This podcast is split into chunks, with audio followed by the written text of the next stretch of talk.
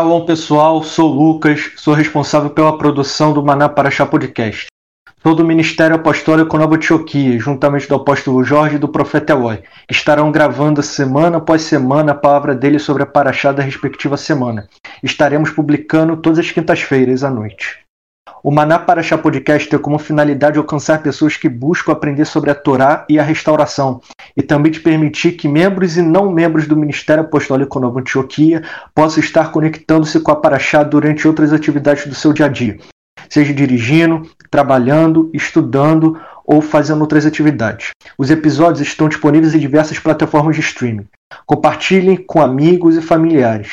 Se você não é membro do Maná e quer entrar em contato conosco, siga a nossa página no Facebook, mande um e-mail que estará disponível na nossa descrição e inscreva-se no nosso canal do YouTube. Shalom, estamos novamente aqui para mais um episódio Maná Paraxá, onde nós nessa semana vamos estar estudando a Paraxá Shemini, a Paraxá oitavo, Paraxá que se encontra no livro de Levíticos, número 9, a partir do versículo 1. E nós vamos estar entendendo um pouquinho mais dessa sequência onde nós estamos estudando sobre tabernáculo, os sacrifícios, entendendo os princípios espirituais por detrás de cada de cada uma dessas passagens bíblicas de cada pedacinho, cada porção semanal que a gente tem estudado. Né? E eu quero ler essa, essa passagem inicial que dá, dá início aqui a Paraxá Shemini, né? em Levíticos 9, versículo 1, vou ler até o 4, que diz: Ao oitavo dia chamou Moisés, Arão e os seus filhos e aos anciãos de Israel e disse a Arão: Toma um bezerro para oferta pelo pecado e um carneiro para o holocausto, ambos sem defeito. Traze-os perante o Senhor. Depois dirás aos filhos de Israel: Tomai um bode para oferta pelo pecado, um bezerro e um cordeiro, ambos de um ano, e sem defeito, como holocausto e um boi e um carneiro por oferta pacífica para sacrificar perante o Senhor e oferta de manjares amassadas com azeite, porquanto hoje o Senhor vos aparecerá. Esse é um texto muito muito interessante, apesar de a gente ter ali muito da questão sacrificial, das ofertas novamente, eu quero sempre trazer a, a nossa atenção de que vai criar, ela traz muito a ideia que mais tarde no Novo Testamento a gente vai compreender como graça, né? A compreensão do perdão, da justificação, do sangue de Yeshua, né? Através de cada um desses elementos, sacrifício, né? Das ofertas sacrificiais, do serviço ali exercido no tabernáculo do deserto, nós podemos enxergar uma prefiguração daquilo que mais tarde, através de Yeshua, seria plenificado, trazendo a compreensão exata daquilo que Hebreus fala para nós, de que a, a velha, o velho pacto, ele é uma sombra, né? Então, ele não significa que ele é uma sombra porque ele não tem valor, ele é uma sombra porque ele aponta para algo que se, materializa, se materializaria. E esse, esse algo que se materializou é Yeshua, é o sua, a sua vinda, a sua vida, o seu sacrifício e a salvação estabelecida nele, a reconciliação estabelecida nele. Então isso é muito importante a gente entender, porque nós vamos tratar de alguns temas muito, muito interessantes, né? É, um deles é o Olá, o Olá Corban, né? A oferta de holocausto, né? Que ele precisaria subir como um cheiro suave para a presença de Deus, que ele tem um conceito de fidelidade, de sinceridade, né?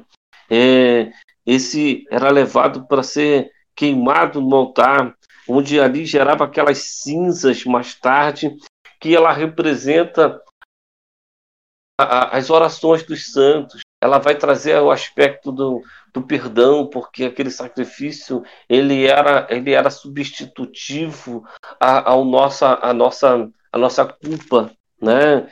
E era também depois oferecida a minhá, a oferta de cereais, né? O trigo amassado com azeite, uma expressão de adoração e louvor, uma oferta que também tinha um cheiro suave, né? Ela, ela hoje, ela é muito vista, né? Através de Yeshua Hamashi, através de Yeshua Hamashi, através do seu sacrifício, através, por exemplo, do momento que nós ceamos, né? O pão e o vinho, eles vão estar muito representados nessa minhá aí.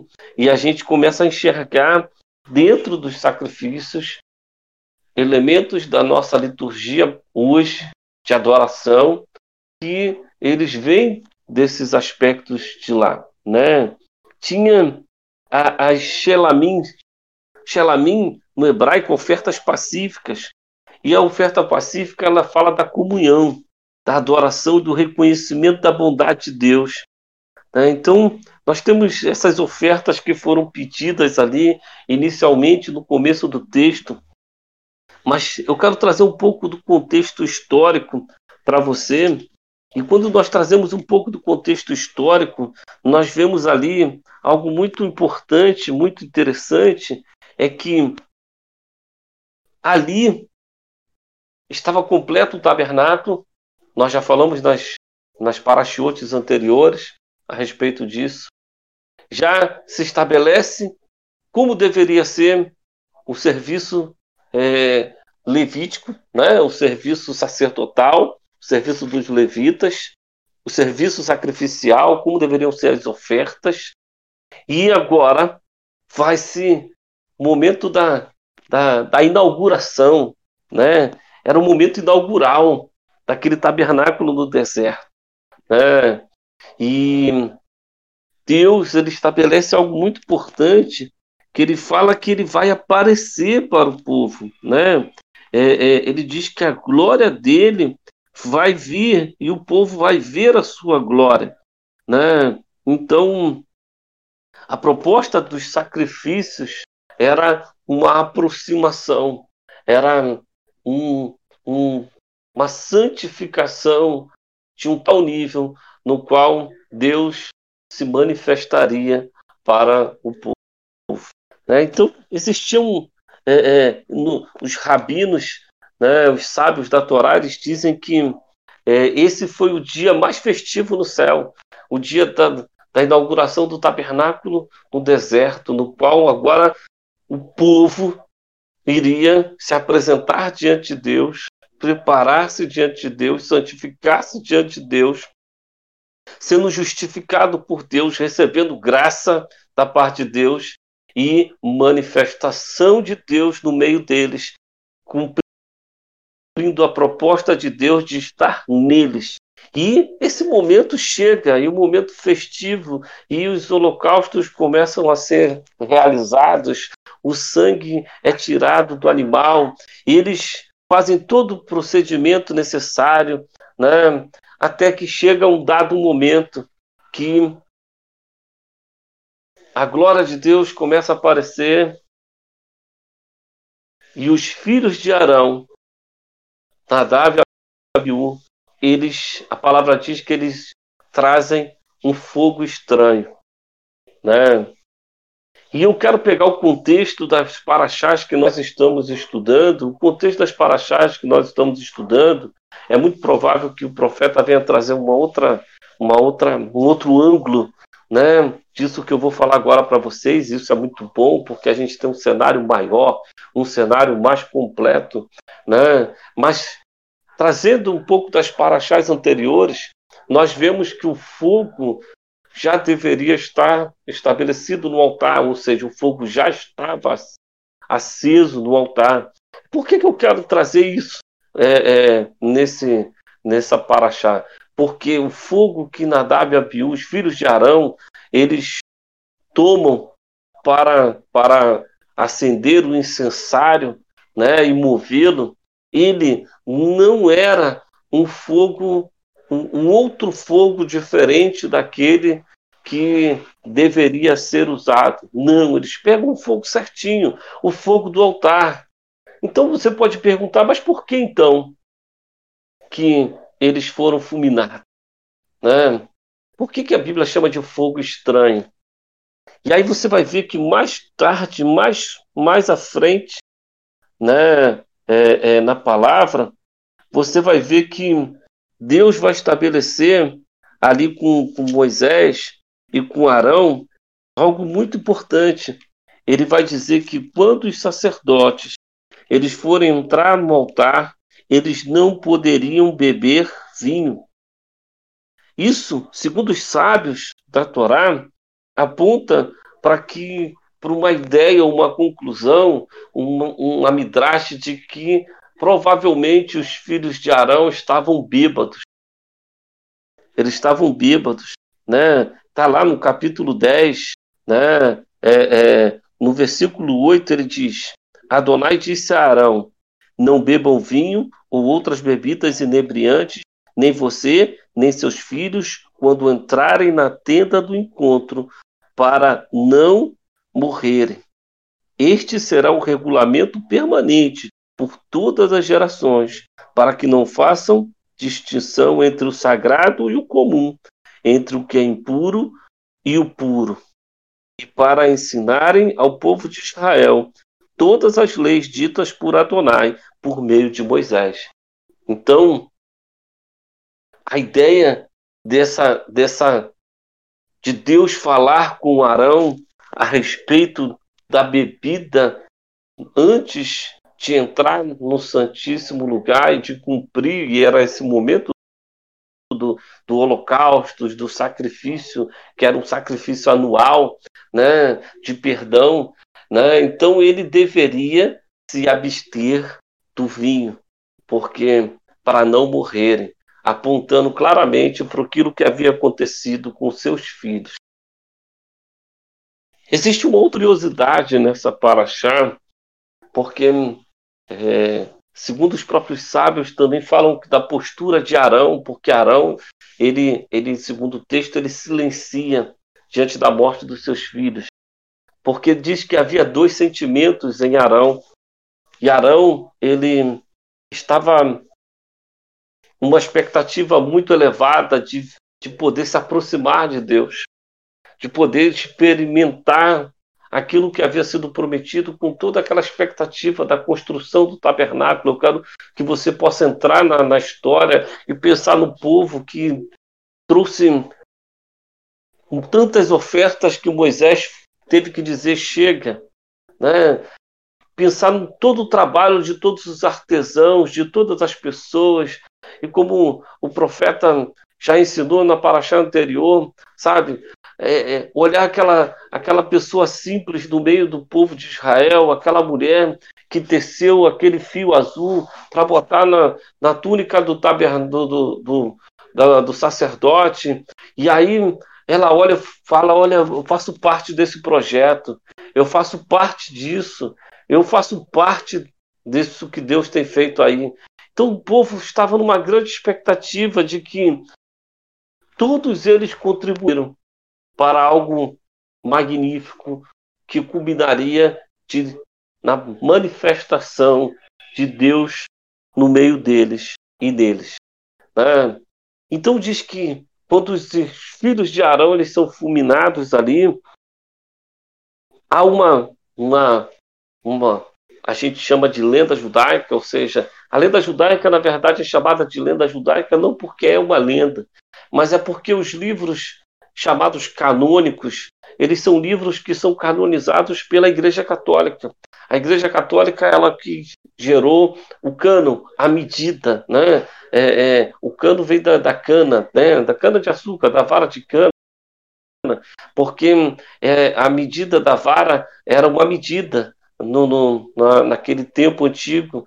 Então, um livro canônico significa que ele está dentro da medida, ele está dentro dos padrões e dos critérios estabelecidos pelos sábios, né? É, é, pais da igreja moderna, é, mais propriamente a igreja católica. Então, todo livro que sai dessa, desse parâmetro, ou ele é herético ou ele é lenda judaica. Então, ele é tratado como lenda judaica, ainda que seja é, escrito por homens que muitas vezes vivenciaram uma experiência com Deus e com os homens de Deus tão e mais perto do que outros que são aceitos com muita facilidade por nós como livros inspirados, né? É, então nessa, nessa, nesses, nesses entre eles, né, Maimônides, é, são considerados é, grandes rabinos desse tempo moderno, eles dizem que quando é, é, os filhos de Arão morreram, ele, Arão, ele viu os chifres do holocausto que estava em cima do altar. E quando ele vê aquele chifre do holocausto, Arão se recorda do bezerro de ouro e ele se recorda daquilo que ele foi levado a fazer no passado e que gerou muitas mortes por causa da irreverência do povo. Então ele entendeu que os seus filhos também caminharam por uma irreverência e que ele mesmo, Arão, pode ter sido culpado por ele ter gerado nos seus filhos uma herança daqueles dias dos dias do bezerro de ouro, e que por isso ele não se postura contra Deus, como qualquer homem, como qualquer pai, talvez clamasse a Deus dizendo: Deus, por quê? Meus filhos, não. Deus traz de volta a eles, mas não, ele entende. Ele entende que os seus filhos caminharam pelos mesmos erros do passado que levou muitos do povo de Israel a morrerem. Quando seguiram ali aqueles líderes que conduziram o povo a se afastarem de Deus, enquanto Moisés demorava a descer do, do monte com as tábuas da lei. Então, são temas extremamente interessantes, extremamente é, é, é, midrashes que vem por detrás do texto que você está lendo. A gente vê que Moisés estabelece ali rapidamente é, dos, dos tios ali, da descendência de Arão, pega mais dois ali, coloca ali os sobrinhos dele e vai ali, né, é, é, dando continuidade àquilo que deveria ser mais importante, a manutenção da presença e da glória de Deus no meio do povo. Né? E o povo se alegrou, mesmo havendo aquela situação inusitada, triste, no meio de uma inauguração alegre. Né? É, e mais tarde a gente finaliza a Paraxá falando das leis de Kashrut. O que é as leis de Kashrut? As leis de Kashrut são as leis alimentares. Né? Deus estabelece aquilo que o povo de Israel deveria comer e aquilo que o povo de Israel não deveria comer. Então, nós hoje olhamos e dizemos: ah, poxa, que besteira. Já chegou ali no Novo Testamento e, e Paulo disse: olha, você ora pelo alimento impuro, come, e você orando, ele está santificado. Não é bem essa a tradução correta daquilo que Paulo vai falar no Novo Testamento, nem Yeshua. Né? Nós precisamos compreender que as leis alimentares não foram dadas para restrição, elas não foram dadas ao povo de Israel para que o povo de Israel ficasse restrito, mas foram dadas ao povo de Israel para que fosse protegido. Hoje nós temos é, dados científicos, médicos, que falam de dos benefícios das leis alimentares bíblicas. Hoje nós temos é, é, estudos científicos que falam sobre a relação da espiritualidade no homem com a alimentação segundo a Bíblia, que ela é muito maior nos, nas pessoas que praticam as leis alimentares do que aquelas que vivem vida desregrada alimentarmente. Isso não é muito difícil de você compreender, porque você sabe que, por exemplo, é, de acordo com aquilo que você come, se você come uma comida muito pesada é, é, à noite, você está sujeito a ter é, é, é transtornos durante o teu sono, é, entre eles ter um pesadelo, ter uma noite ruim e não conseguir estabelecer esses vínculos da, da, da espiritualidade que Deus quer trazer sobre nós. Né? Então, é, é, muito importante que nós é, entendamos que Deus ele, ele tem para mim e para você as leis alimentares como proteção e não como como restrição, tá? Eu quero trazer somente isso aqui de início, trazer esse esse, esse panorama rápido, tá? Vou deixar o profeta trazer aí também a sua parte, e eu creio que ele vai trazer muitas coisas tremendas, muitas coisas poderosas para mim, para você, e no final a gente vai com certeza estar fazendo aquele famoso ping-pong, onde a gente vai é, falar um pouco mais é, a respeito dessa paraxá, onde a gente vai trazer é, alguns questionamentos a respeito daquilo que nós falamos até aqui e daquilo que o profeta vai falar também para você nesse podcast. Amém? Shalom. Shalom. É, pegando, continuando aqui a nossa a nossa estudo da Paraxá, paraxá oitavo, né, Shemini, e é uma paraxá que ela tem muita coisa, ela fala realmente, também ela mostra, apesar de a gente, é, todo mundo se prende ao que aconteceu a Nadab e Abiú, e foi realmente algo que marcou aqui, marca Paraxá, levanta alguns questionamentos, mas a graça do Senhor também aqui é mostrada, e a gente vai ver alguns pontos, a gente vai ver algumas coisas interessantes, como eu já falei aqui, a Paraxá, ela tem um nome, né, a gente, né, da tradução do hebraico, oitavo. Oitavo. E essa Paraxá dessa semana, né, a gente foi falado, né, viu, é, é o início, né, do período sacerdotal, de fato, agora, de fato, eles estavam de sete dias, né, a, a Moisés treinando Arão e seus filhos para esse dia especial, esse dia que iniciaria a, a, o, o, período de, de, de botar em prática tudo aquilo que eles aprenderam.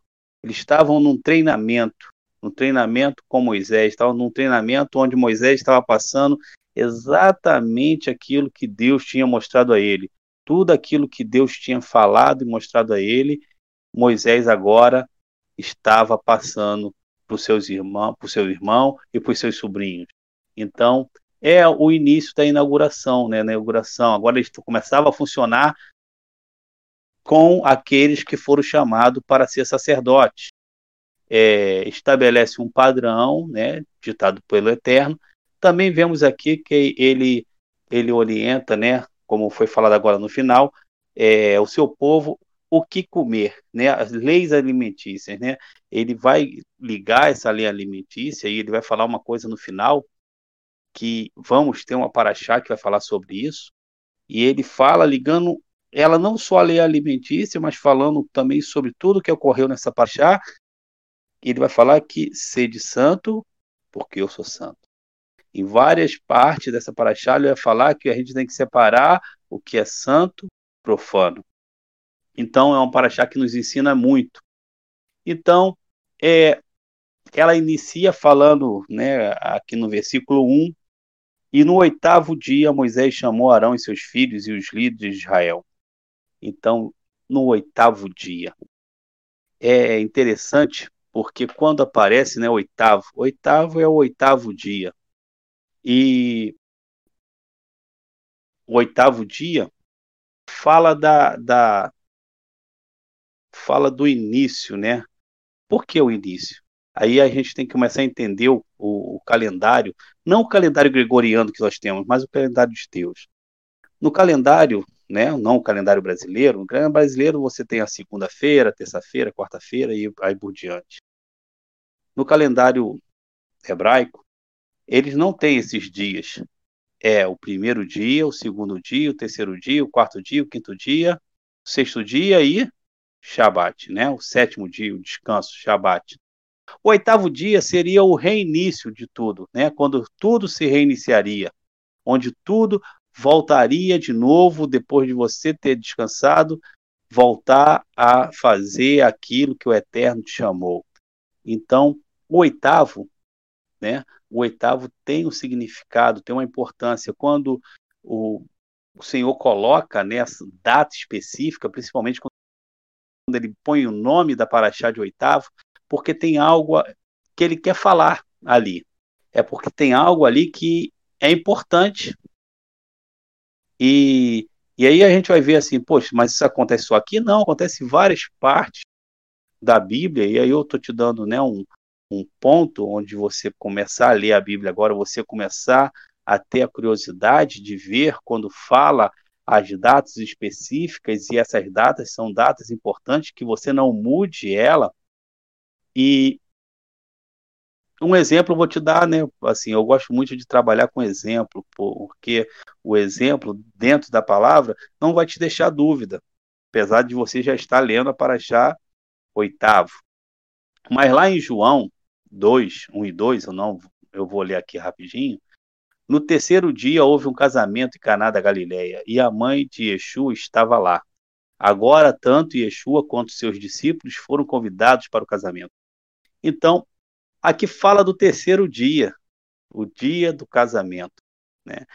E se a gente for buscar uma curiosidade, a maioria dos casamentos judaicos, eles são na terça-feira. Terceiro dia para nós, né? Domingo primeiro, segundo é o, é o, seria o segundo dia, terça o terceiro dia, né?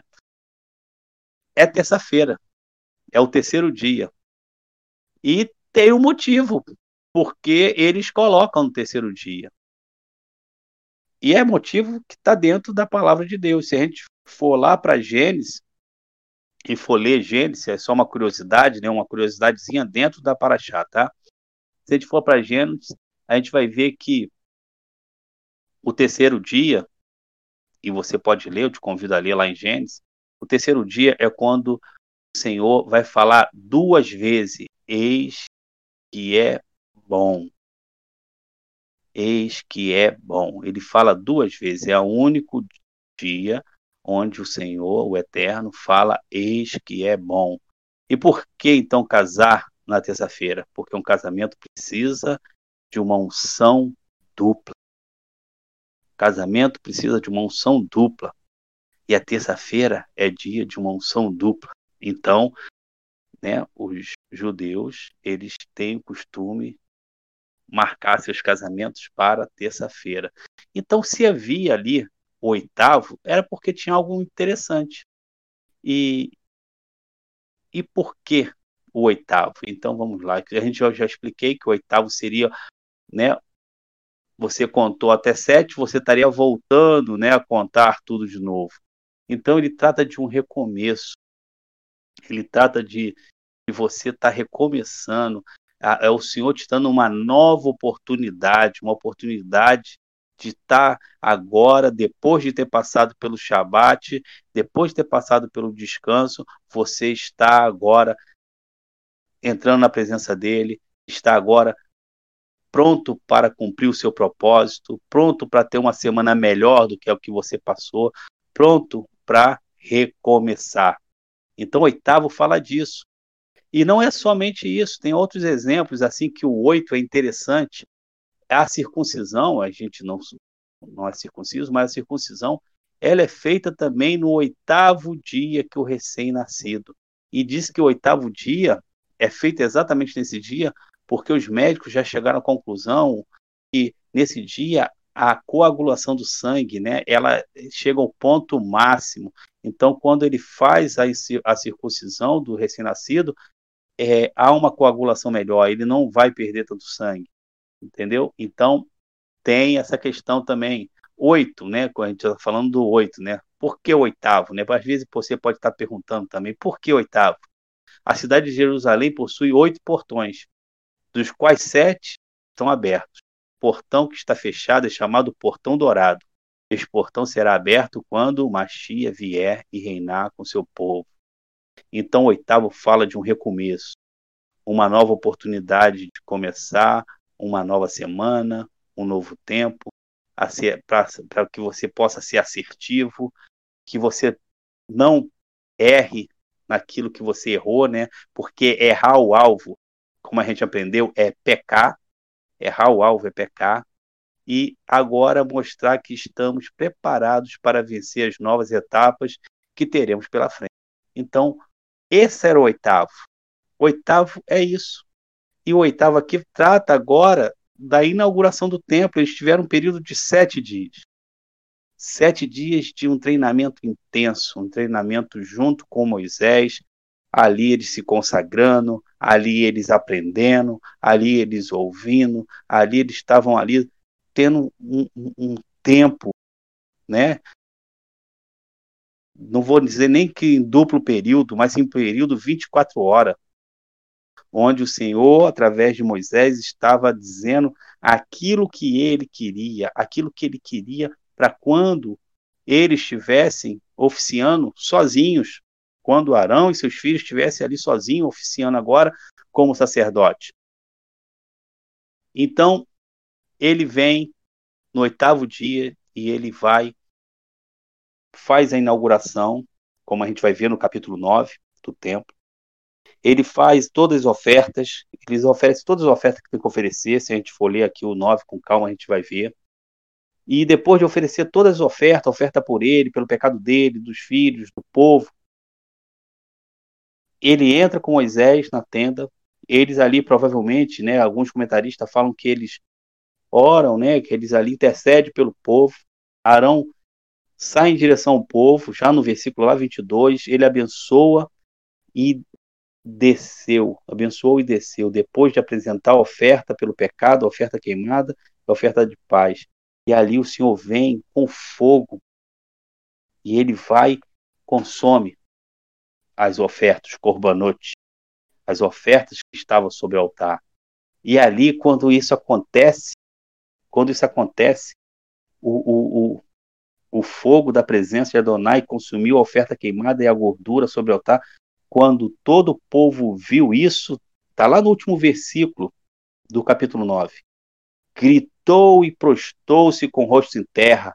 O povo se alegrou, o povo, é, depois de tantos percalços no caminho, eles viram ali o Senhor aceitando a sua oferta, o Senhor vindo ali com o próprio fogo e queimando ali a oferta. O povo estava exultante, estava alegre, eles estavam realmente ali felizes por tudo aquilo que o Eterno tinha feito ali, tinha aceitado.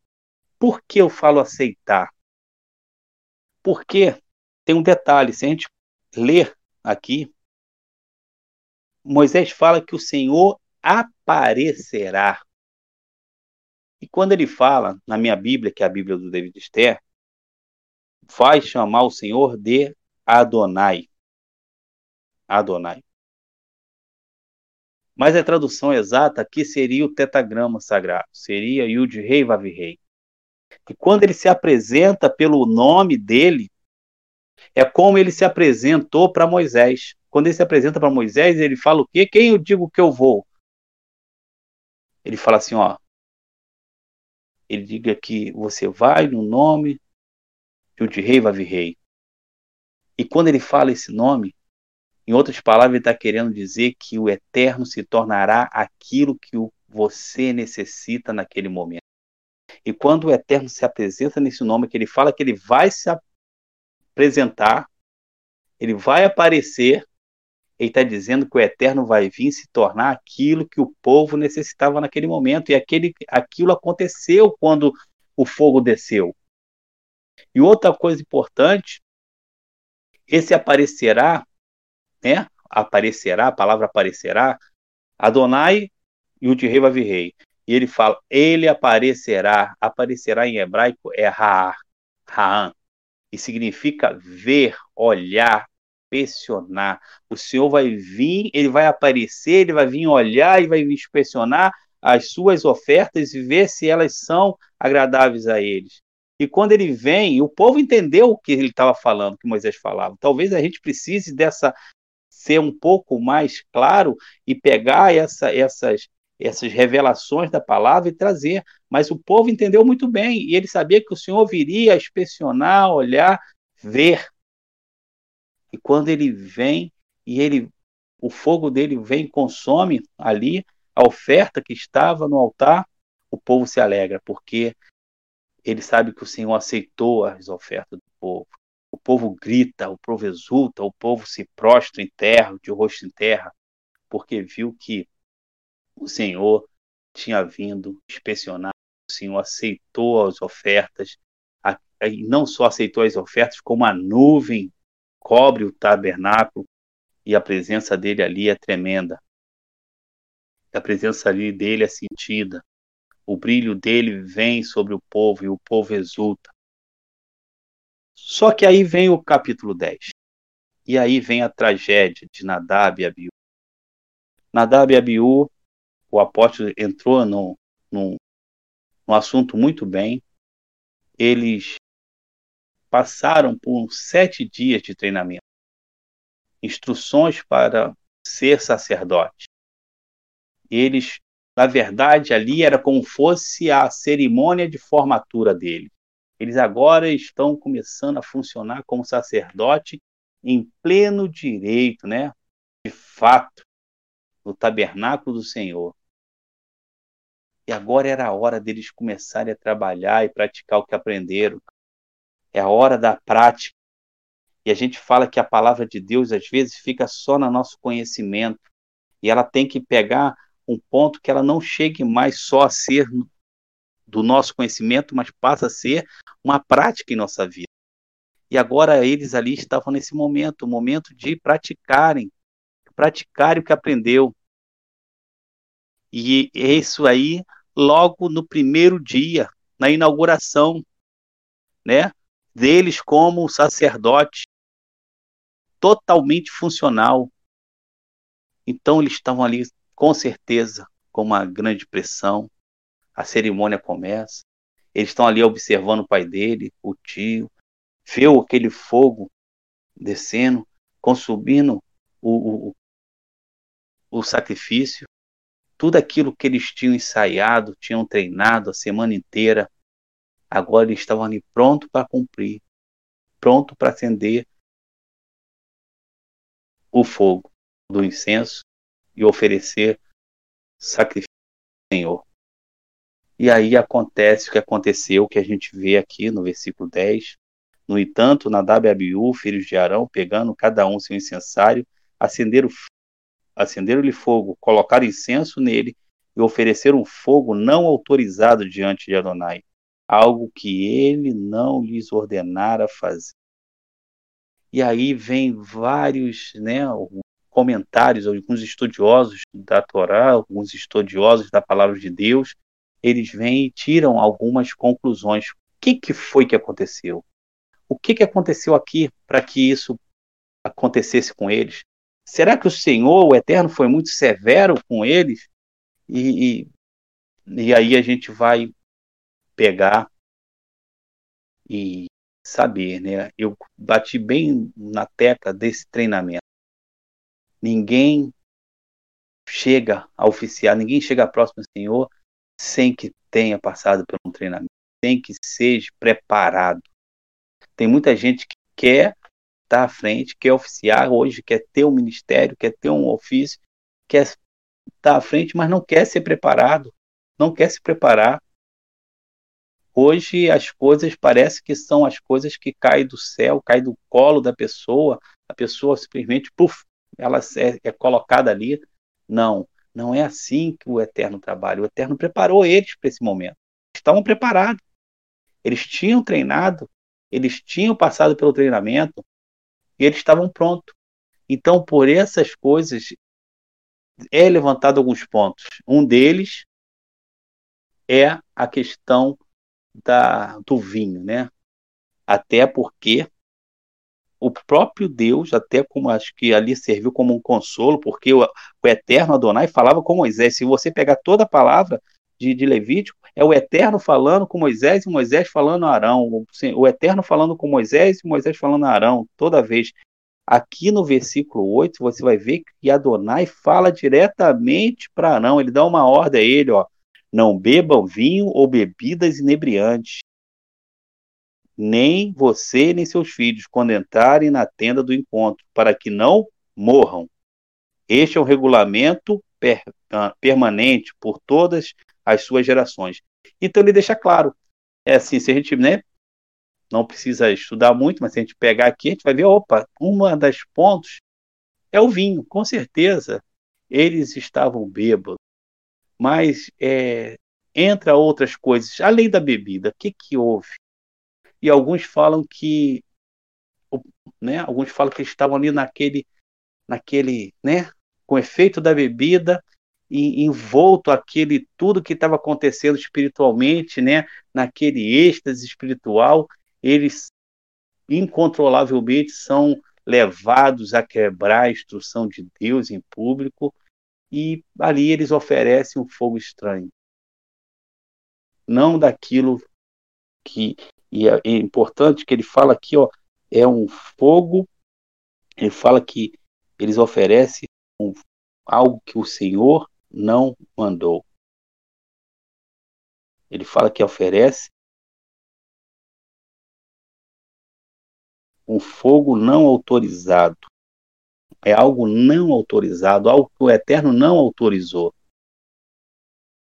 E alguns falam que foi por causa disso a bebida junto com a emoção daquilo que estava acontecendo, daquilo que deixou a alma falar mais alto do que o espírito.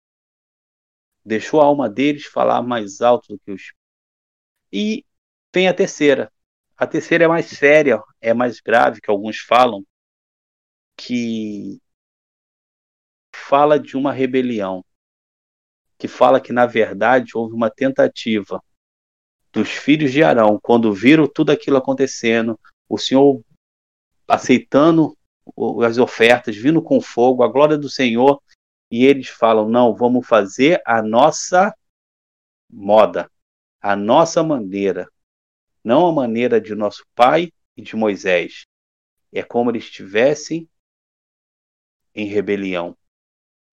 Eles queriam assumir a instituição do sacerdócio, bem como se ele, se ele queria o lugar de, de, de Arão e de Moisés, eles queriam também governar a nação. Então, isso é alguns comentários, não é exatamente, né? Estou tô, tô cravando, foi isso. Não, estou trazendo para vocês alguns comentários, algo que você possa colocar na, né, em pauta, que você possa tirar suas conclusões, ter sua revelação. Mas uma coisa é clara: o vinho faz parte disso tudo. Tanto que se torna uma instrução permanente para aqueles que ministram, e aí vai um, um, um ponto para aqueles que ministram também hoje, né? Quando, tiver, quando for ministrar, ele é bem claro: quando você for ministrar, não beba nenhuma bebida inebriante, não beba vinho, né? Para que você também não deixe ser levado pela sua alma e deixe seu espírito de lado. Bom, e aí eu falei que também aqui nós vemos a, a graça. E aí é onde que acontece outra história, em Levíticos 10. Em Levíticos 10, 12 a 15, depois da morte do, dos seus irmãos, Moisés disse a Arão e a Eleazar e Tamar, os filhos remanescentes, os filhos remanescentes, pegue uma oferta de grão do que restou das ofertas de Adonai feita pelo fogo e comam, comam sem fermento, perto do altar, pois ela é especialmente sagrada. Coma-na em um lugar sagrado, pois ela é a sua parte de seus filhos, das ofertas a Adonai, feita pelo fogo, pois assim me foi ordenado. O peito e a coxa movidos foram foram foram dados a você como sua parte e a de seus filhos, dos sacerdotes das ofertas de paz apresentada pelo povo de Israel. E ali eles recebem uma ordem direta de, de Moisés. E quando Arão vai ao encontro deles, ele percebe que eles não cumpriram, eles não comeram. Eles não comeram, eles não obedeceram. Eles não obedeceram. E, e lá no versículo 17, Arão vai falar com ele: Por que vocês não comeram oferta pelo pecado na área do santuário? Por ser ela especialmente sagrada, ele deu a vocês para retirar a culpa da comunidade, para fazer expiação por eles diante de Adonai. Vejam, seu sangue não foi trazido ao santuário. Vocês deveriam tê-lo comido no santuário, como eu ordenei. E aqui Arão ele ele ele pergunta, ele né, dá uma, uma bronca no, no, nos dois filhos dele, mas aqui há um desfecho diferente, há um desfecho da graça. Arão vai a Moisés e eles intercedem pelos filhos. E Moisés ele, ele vê que a, a, ele tá, a, se agrada da intercessão de Arão pelos. E ali não, eh, os filhos de Arão não têm, né? Esses dois filhos de Arão não têm o mesmo destino dos Imagine se tivesse esse mesmo Paraxá, né, um desfecho final da morte dos quatro filhos de Arão. Onde estaria né, o ministério sacerdotal que estava sobre Arão? Então aqui o Senhor veio com graça. A graça venceu, venceu mais uma vez. A graça do Senhor venceu. Então ele veio e ele né, não trouxe um julgamento sobre os filhos de Israel. Então, é, nós vemos aqui que a graça, ela sempre vence. A graça do Senhor. E essa paraxá deixa alguns princípios. Tinha mais coisas, né? Tem muitas coisas nessa paraxá para falar. Mas eu quero deixar os princípios espirituais. Porque princípios é por, é por, pelo qual nós vivemos, é pelo qual nós podemos tirar ensinamentos e colocar em prática. E um desses ensinamentos, que fica bem claro aqui, é que Deus não deve ser tratado casualmente. Deus não deve ser tratado casualmente. De qualquer forma, Deus ele estipula é, formas de como ele deseja receber adoração, louvor, como ele quer que você se apresente para ele, não de uma forma casual, de uma forma qualquer. A casualidade levou levou Nadab e Abiú a, a morrer. Levou eles a, a, a cometer né, esse grande erro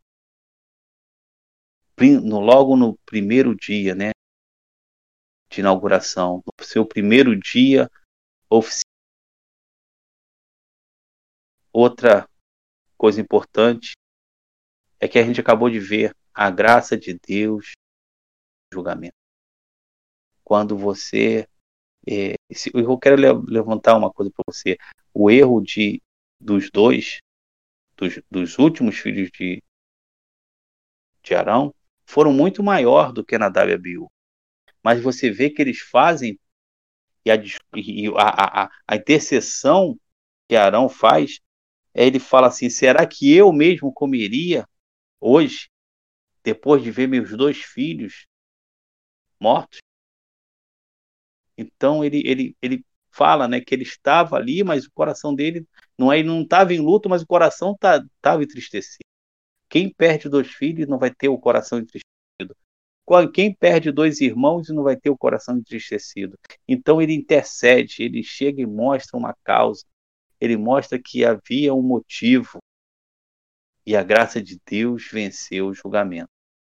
Deus não é um Deus que ele simplesmente ele olha e, e não vê o outro lado, ele não vê o seu coração, ele vai ver o seu coração.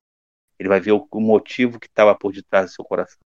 O que fizeram os dois filhos de Arão errarem foi né, tudo aquilo que tinha acontecido, foi tudo aquilo que eles passaram naquele momento. E se a gente continuar na história, vocês vão ver que eles não erram mais. Pelo contrário, eles vão ser muito assertivos em várias coisas que eles vão fazer mais para frente. Vamos ter para achar que os nomes deles vão ser citados. Então, a graça de Deus vence seu julgamento. E o último, que esse é o tiro para nós que, que ensinamos, que é uma severidade chamado para ser professor, uma severidade maior. Tiago, né, Tiago 3:1, ele fala sobre isso. Ele fala que daqueles que ensinam, né, daqueles que estão para ensinar, ele fala, né, Tiago 3:1, não há muito de vocês deveriam se tornar mestres meus irmãos, pelo fato de sab saberem que seremos julgados com maior severidade. Então ele fala, né? Não muitos de vocês deveriam se tornar mestres. E isso é uma verdade, porque aqueles ensinam. E aí eu quero colocar a vida daqueles dois também que que morreram. Porque eles foram, apesar de ele ter passado pelo treinamento, eles foram chamados para ser mestres. Eles foram chamados para ensinar aquilo que eles aprenderam naquela, naquele intensivo de sete dias ali na presença do Eterno, na presença de Moisés, Moisés falando e fazendo tudo aquilo que o Senhor tinha mandado. Eles foram chamados para ensinar os seus filhos. Porque quem iria suceder eles eram os filhos deles. Há uma a uma linhagem de sacerdócio daqueles que ministrariam no templo em Arão. Eles foram chamados para ser mestres. Mas há uma severidade maior para aqueles que querem buscar. E aqueles que nos ouvem, né? Eu falo muito isso para o Maná. A gente ensina muito.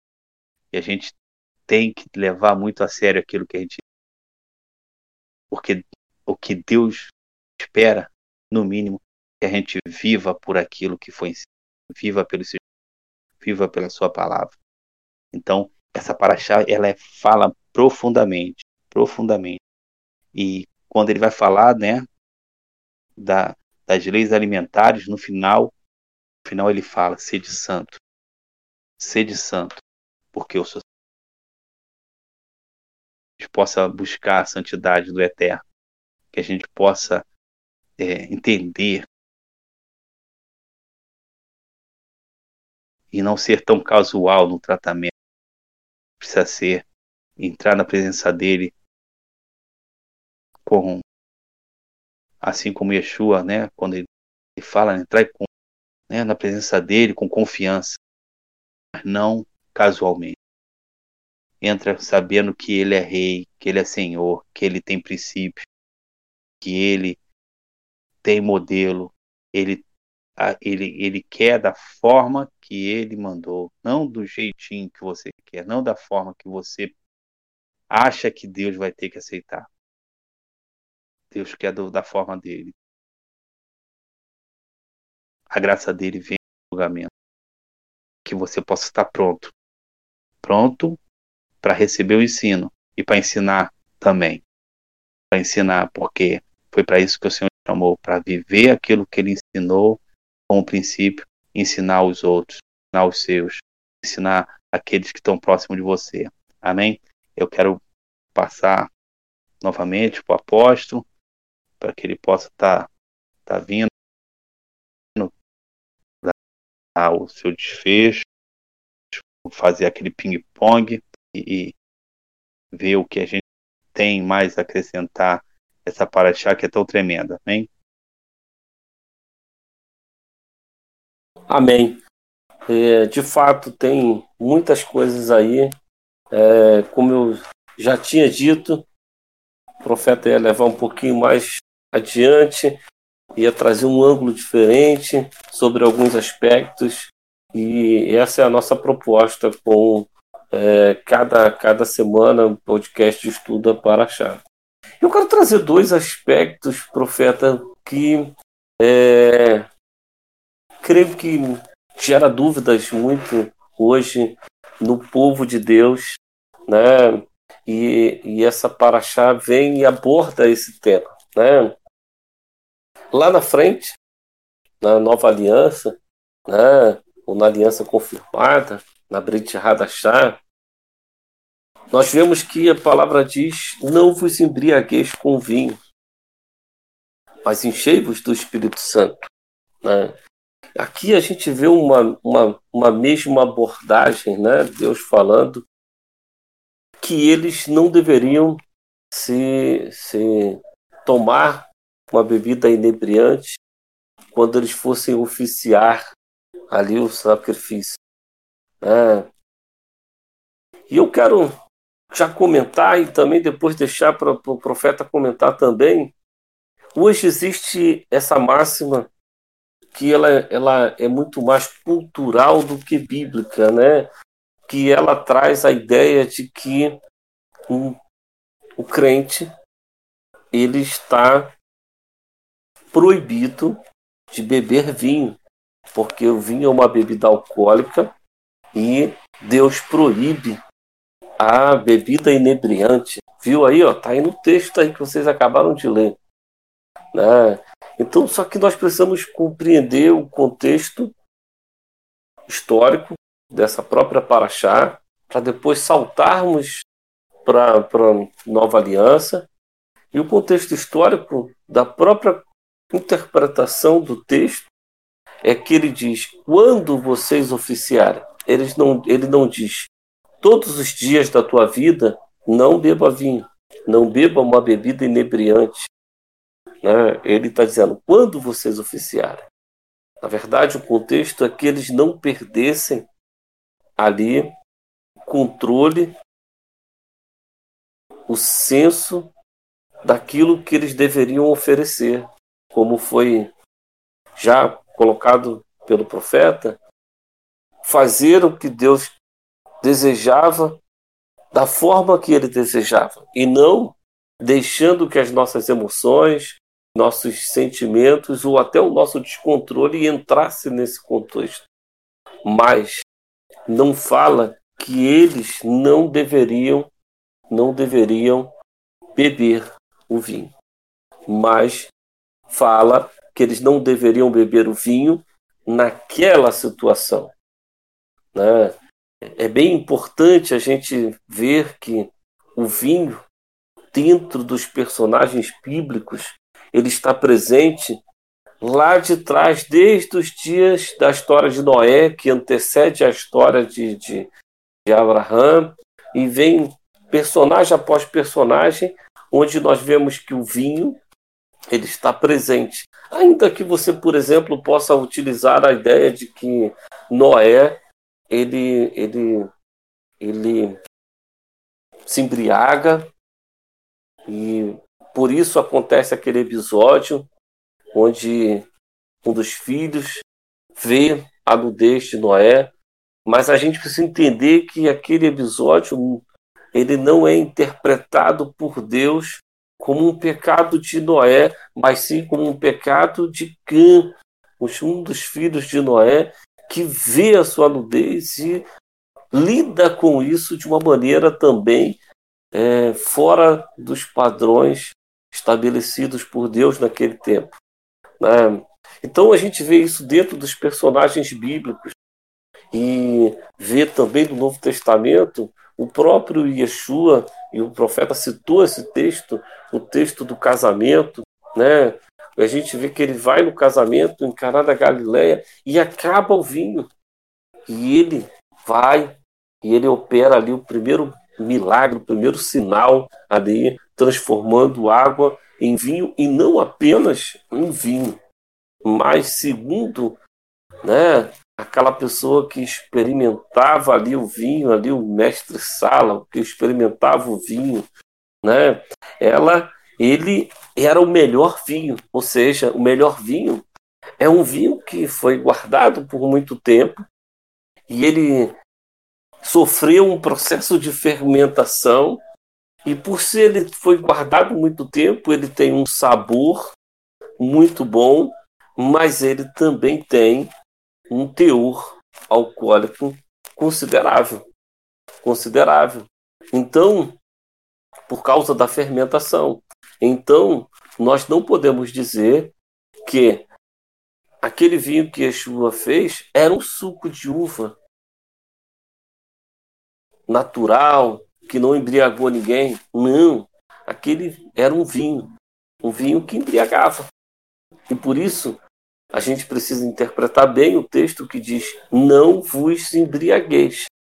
Não vos embriagueis não está é, escrito não bebeis, não bebereis, não tomeis, não, está dizendo não vos embriagueis.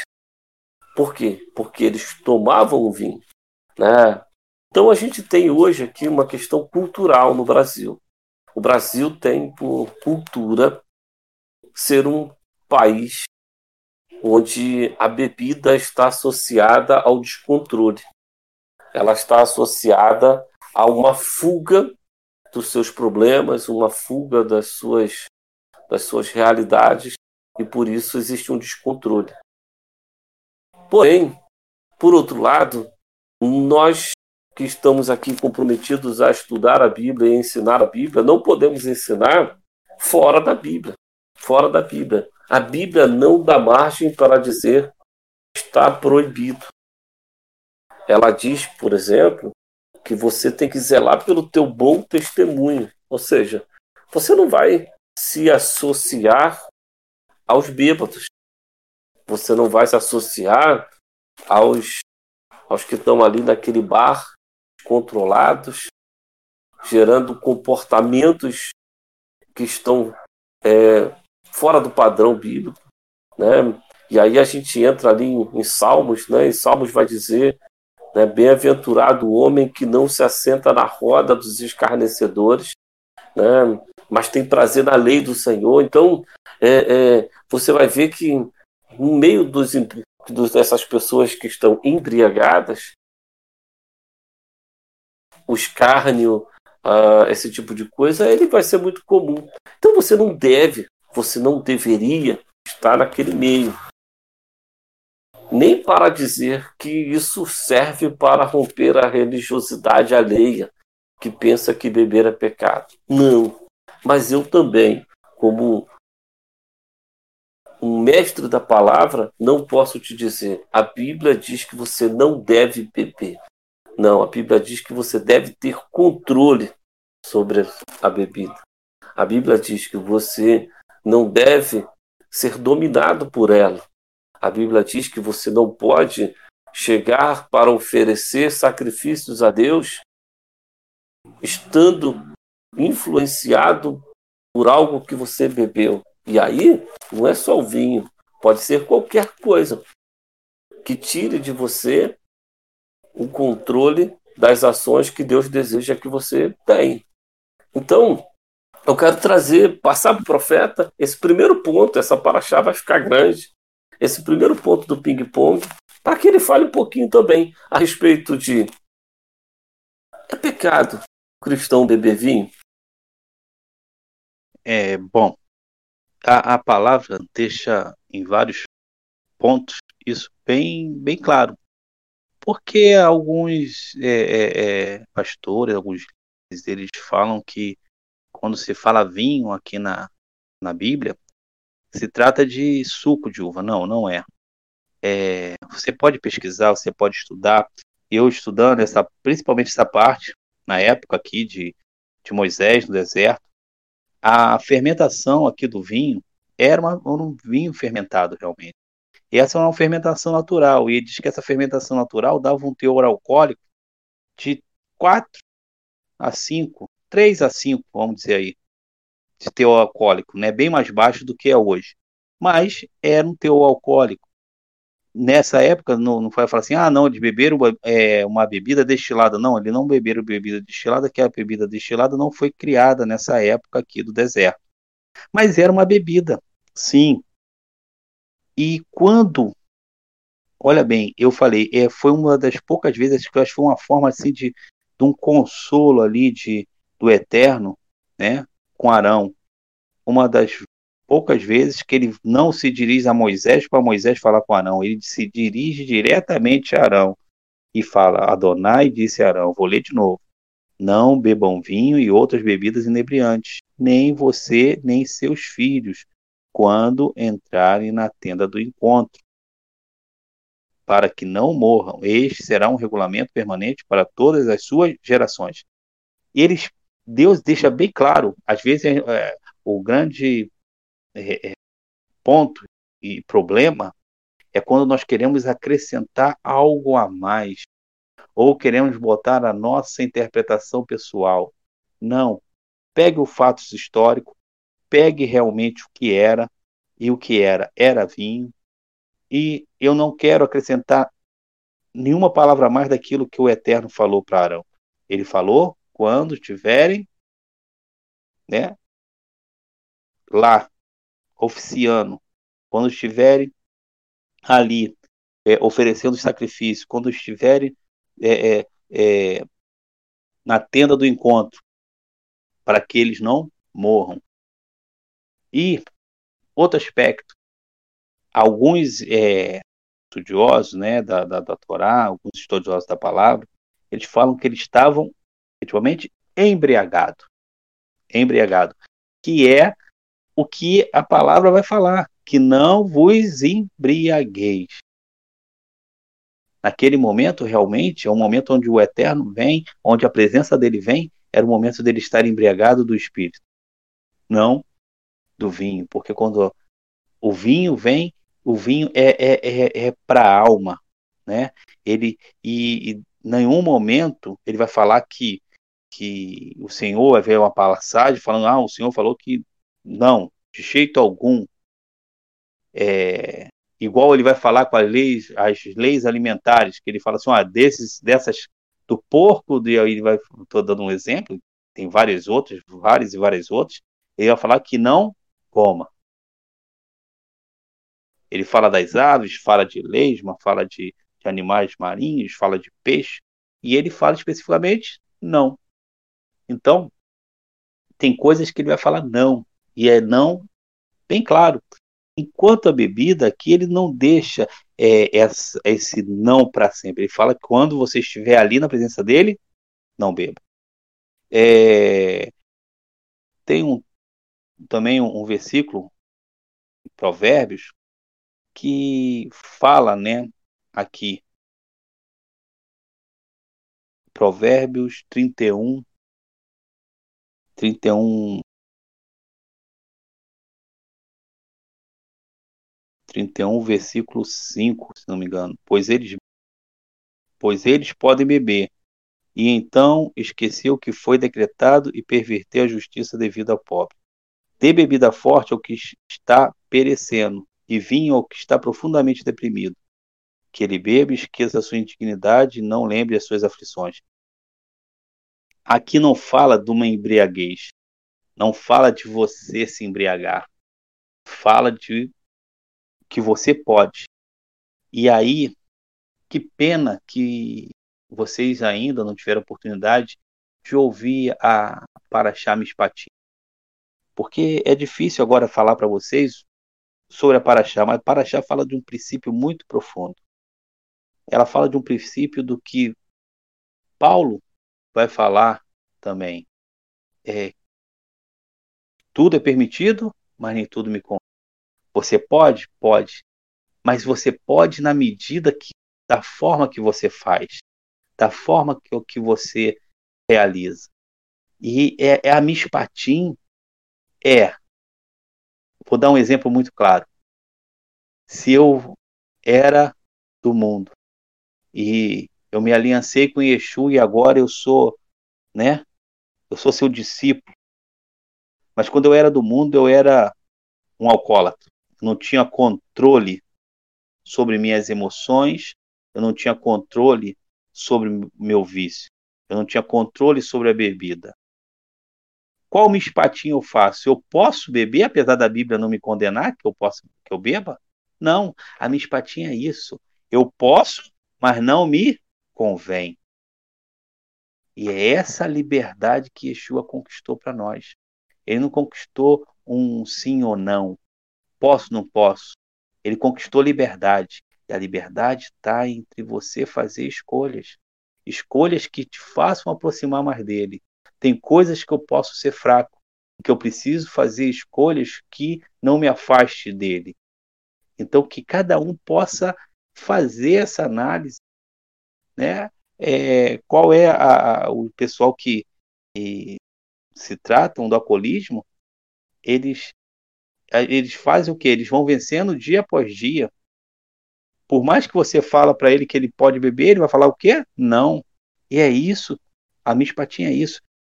E poder eu posso, mas eu não vou.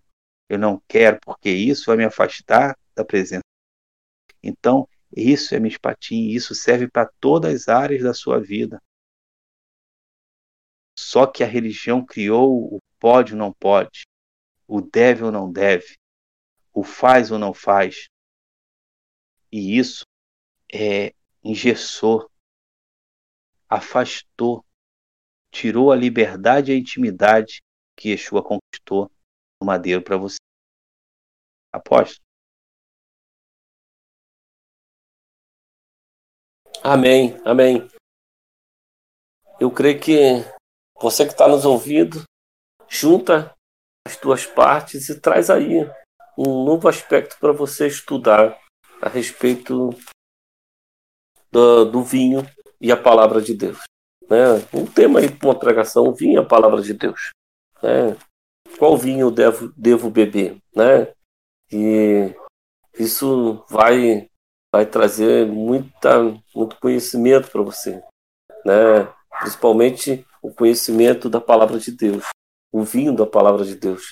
E isso que o profeta falou no final, fecha a régua aí para você sobre a mishpatim. Você saber o que te convém, né? Ou seja, eu não preciso dizer para você que está proibido beber para que você não beba. Eu não, não preciso dizer que é pecado beber para que você não dê mau testemunho. Eu preciso ensinar a verdade e te mostrar como a Bíblia e os personagens, os homens de Deus, os homens de fé, como no caso citado Paulo, disse: Eu posso, mas não é conveniente, não me convém, não vai produzir nada para mim, não vai acrescentar em nada para mim. Você tem o controle da situação. Você agora tem o Espírito de Deus que te dá poder para obedecer, que te dá poder para avançar, te dá poder para ir adiante. Amém? Então, é, isso para mim é muito importante. Eu quero conectar um outro tema para a gente fechar essa paraxá. É, e esse outro tema, ele vai muito de algo que o pastor Reginaldo ministrou para nós do Maná. E é uma pena que não está gravado para a gente soltar esse podcast para vocês né, a respeito do incenso e o incensário ali.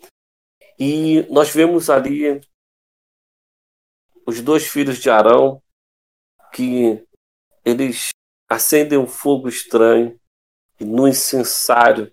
E o incensário ele representa as orações de todo o povo ali, representa o, o clamor pelo perdão, mas não só clamou pelo perdão, mais tarde, na história de Israel, ele vai também representar o clamor pelas chuvas, pelas chuvas temporãs, serúdia, para que o Senhor pudesse abençoar a terra. Ali naquele contexto, eles ainda estavam peregrinando para a terra de Canaã.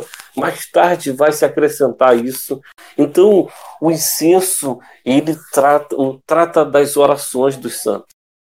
E a embriaguez, ela trata da nossa da nossa é,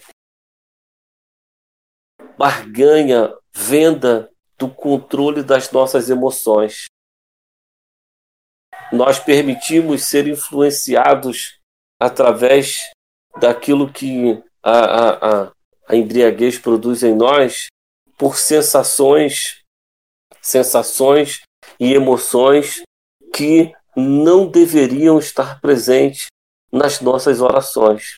Então, eu penso que hoje eu quero tratar a embriaguez como outro aspecto, não um aspecto apenas associado a alguém que bebe uma bebida forte, mas a embriaguez por aquele que deixa os sentimentos, a alma, deixa as emoções ganharem lugar na hora da oração, ao invés de assumirem o conhecimento das promessas e da palavra de Deus, ao invés de assumirem pela fé aquilo que a palavra nos ensina, dizendo que nós devemos chamar à existência as coisas que não existem, utilizando-se da mesma fé de Abraão, chamar à existência através da palavra tudo aquilo que é importante para nós nesses dias, para que a gente possa ter um, uma temporada de milagres, sinais, curas, libertações, mas que nós não, não podemos estar presos às nossas emoções, frustrações, né? Quando a pessoa está embriagada, ela traz as suas frustrações, ela traz essas coisas, ela traz é, é, é, as, os dias tristes. Então, quando a pessoa ela, ela está embriagada na sua alma, ela faz com que a sua oração seja uma oração de lamento. O seu incenso suba como lamento, como reclamação, murmuração, ao invés de cumprir o papel que deve, deveria ser cumprido pelo sacerdote quando ele acende fogo ali no incensário, de fazer com que aquela fumaça subisse como um aroma correto, um aroma que ativasse as narinas de Deus para as nossas necessidades. Eu quero pedir o profeta para comentar um pouquinho disso também, para a gente fechar essa paraxá com é, é, um pouquinho do que aconteceu ali, do fogo estranho, mas o que seria se aquele fogo não fosse um fogo estranho, fosse um fogo de acordo com aquilo que eles foram treinados para fazer. E o próprio Eterno desenhou para aquele momento, para que aquela, aquele incenso pudesse produzir muito mais do que produziu naquele dia. É, isso é uma, uma né, que acaba se colocando naquele momento e, e pensa, né, e se e como deve ter acontecido várias vezes, né, terem oferecido o, o, ali o incensário, terem oferecido sacrifício, e não com fogo estranho, com fogo que subiu até o trono de Deus, chegou a ele como sacrifício de aroma suave. É... E aí eu falo, trago para você hoje. Quando o Senhor ele, ele chama o povo de Israel, lá em. Já tinha tirado ele do Egito, lá em Êxodo 19, ele fala, falam que, ele fala que serão meu tesouro dentre todos os povos, pois toda a terra é minha, e vocês serão um reino de Kohanim, uma nação santa. Estas são as palavras que você deve falar ao povo de Israel um reino de corranins, um reino de sacerdote, reis e sacerdotes. Quando você se aliançou com Yeshua, você também se tornou um rei sacerdote, assim como eles, Nadab e Abiú. E suas orações são esse incenso que sobe, que sobe para o eterno. E ela sobe, e ela sobe e ela está sendo colocada no incensário. Ela sobe como incenso e ela tem sido colocada no incensário. E, e ela vai sur, sur, surtir o efeito para o qual você está orando, está clamando. Você tem sido o rei sacerdote nesse tempo de pandemia? tem orado pelo seu país, tem orado pela sua nação, tem orado pelo mundo, pelos seus irmãos, por aqueles que morrem, para que cesse a praga, cesse, cesse o vírus, cesse a morte, porque suas orações estão subindo. E ela está sendo colocada no incensário. E olha que fala lá em Apocalipse 8, 3. E eu quero fechar com isso. Outro anjo aproximou-se e se colocou em pé, com o incensário de ouro junto ao altar. Ele foi dado uma grande quantidade de incenso para adicionar às orações de todos o povo de Deus sobre o altar de ouro diante do trono. A fumaça do incenso subiu com as orações do povo de Deus e da mão do anjo diante de Deus. Então o anjo pegou o incensário, encheu com fogo do altar e lançou sobre a terra. E seguiram-se estrondo de trovão, vozes de relâmpago e um terremoto. Sabe o que ele fala? Que as tuas orações sobem. E lá ele recolhe tuas orações, mas ela também vem, ela desce, é lançada como uma resposta sobre a terra. Uma resposta através das suas orações, que é rei e sacerdote. Às vezes a gente pensa que nossa vida está muito afastada e muito distante de Nadab e Abiú ministrando no tabernáculo. Não, hoje o sacerdote é você. Você é rei e sacerdote sobre a terra. Exerça seu sacerdócio. Ofereça a ele né, as tuas orações como sacrifício de cheiro suave, como incenso, porque elas retornarão como resposta àquilo que você tem orado. Amém? Shalom. É, estamos encerrando mais essa transmissão que o apóstolo precisou sair, mas Senhor possa estar te abençoando, que você possa estar ouvindo. Se tornou uma paraxá um pouco longa, mas ela não é cansativa, ela traz vários ensinamentos. O apóstolo tocou em pontos profundos. Esse bate-bola final aí trouxe também uma revelação um pouco maior, que você possa se deleitar, que você possa buscar um pouco mais daquilo que a gente falou e que você possa estar nos acompanhando, nos ouvindo toda quinta à noite nós vamos estar colocando nosso podcast e você possa estar ali também é, já se preparando para Paraxá, para viver aquilo que o Senhor vai falar no final de semana. Que o Senhor possa estar te abençoando, que o Senhor possa estar te guardando, te protegendo e que te dê uma semana abençoada, um final de semana abençoado. Amém? Fica na Shalom, Shalom, Shalom.